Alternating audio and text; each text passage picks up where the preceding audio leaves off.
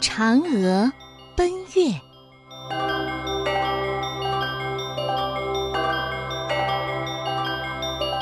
相传，在远古的时候，天上突然出现了十个太阳，直晒得大地冒烟，老百姓实在无法生活下去了。有一个力大无比的英雄，名叫后羿，他决心为老百姓解除这个苦难。后羿登上昆仑山顶，运足气力，拉满神弓，嗖嗖嗖，一口气射下九个太阳。他对天上最后一个太阳说：“从今以后，你每天必须按时升起，按时落下，为民造福。”后羿为老百姓除了害，大伙儿都很尊重他，很多人拜他为师。跟他学习武艺，有个叫冯蒙的，为人奸诈贪婪，也随着众人拜在后羿的门下。后羿的妻子叫嫦娥，是个美丽善良的女子，她经常接济生活贫苦的乡亲，乡亲们都非常喜欢她。有一天，昆仑山上的西王母送给后羿一丸仙药。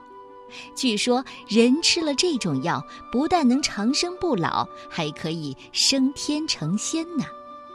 可是后羿不愿意离开嫦娥，就让他将仙药藏在百宝匣里。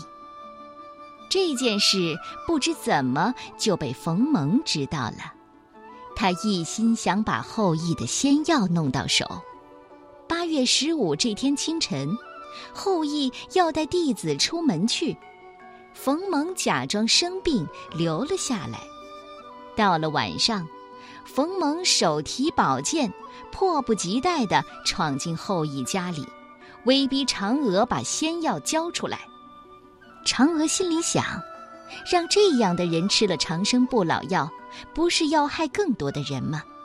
于是，他就机智地和冯蒙周旋。冯蒙见嫦娥不肯交出仙药，就翻箱倒柜四处搜寻，眼看就要搜到百宝匣了。嫦娥疾步向前，取出仙药，一口吞了下去。嫦娥吃了仙药，突然飘飘悠悠地飞了起来。她飞出了窗子，飞过了洒满银灰的郊野，越飞越高，越飞越高。碧蓝碧蓝的夜空挂着一轮明月，嫦娥就一直朝着月亮飞去。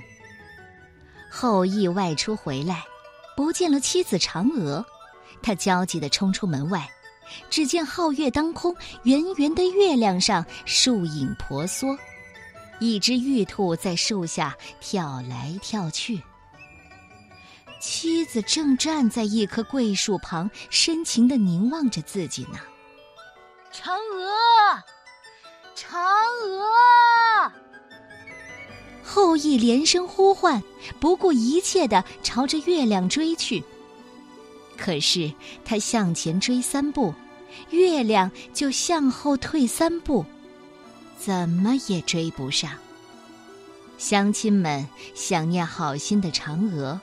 在院子里摆上嫦娥平日爱吃的食品，遥遥的为她祝福。从此以后，每年八月十五，就成了人们期盼团圆的中秋佳节。